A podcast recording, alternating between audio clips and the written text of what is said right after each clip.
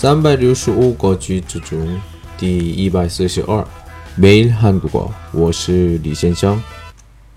今天的量词是남동생하나， 남동생하 나， 남동생是弟弟，하나是一个，一个弟弟的意思。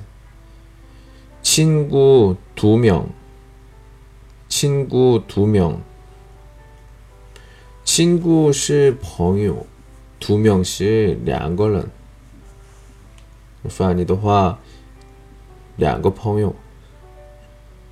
학교세 개， 학교세 개， 학교是学校，세개是三个，三个学校。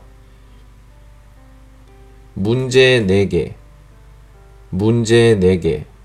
문제是问题的意思，네개是四个，四个问题。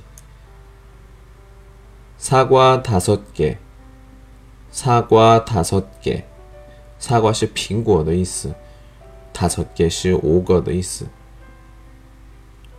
但是남동생说的时候，하나是固有词一单独念的时候，我们说하나 但是如果后面名词我说量词的时候呢，读的有点不一样。